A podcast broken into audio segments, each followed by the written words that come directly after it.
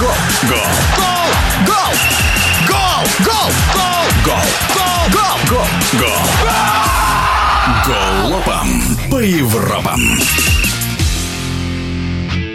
Юлиан Нагельсман назначен главным тренером сборной Германии по футболу. Контракт специалиста рассчитан до конца июля следующего года. Напомним, Евро-2024 пройдет в Германии с 14 июня по 14 июля. Можно ли считать, что сейчас команда переживает кризис и каковы перспективы немецкой сборной при новом тренере, расскажет спортивный журналист Алексей Дурново. Что здесь интересно с назначением Нагельсмана, что вот они встретились, встретились э, вот, собственно, футболисты, выращенные в системе, которые очень гордятся гордились, с тренером, который тоже выращен в, системе. Тренер вот тот самый из поколения лэптоп-тренеров, которые в футбол практически не играли, но всему выучились благодаря хорошему футбольному образованию. Нагельсман хедлайнер этого поколения со статусом, в общем, гения, потому что он очень молод. Но вот в этом плане на это посмотреть интересно. Он действительно имеет блестящее футбольное образование, у него блестящие футбольные идеи, знания,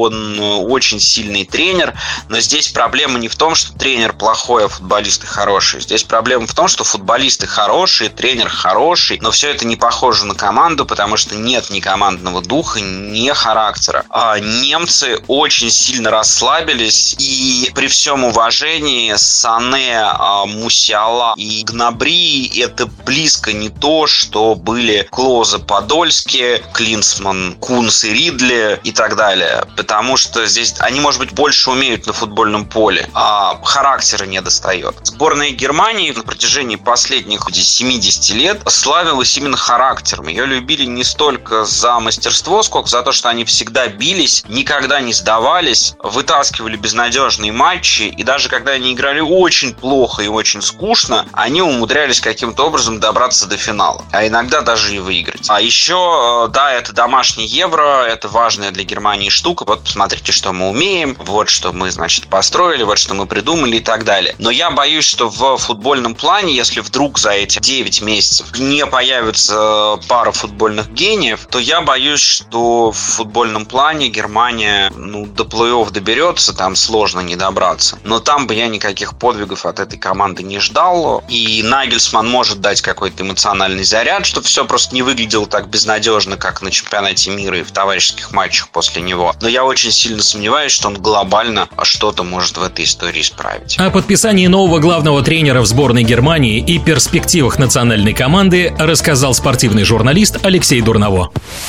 Голова по Европам.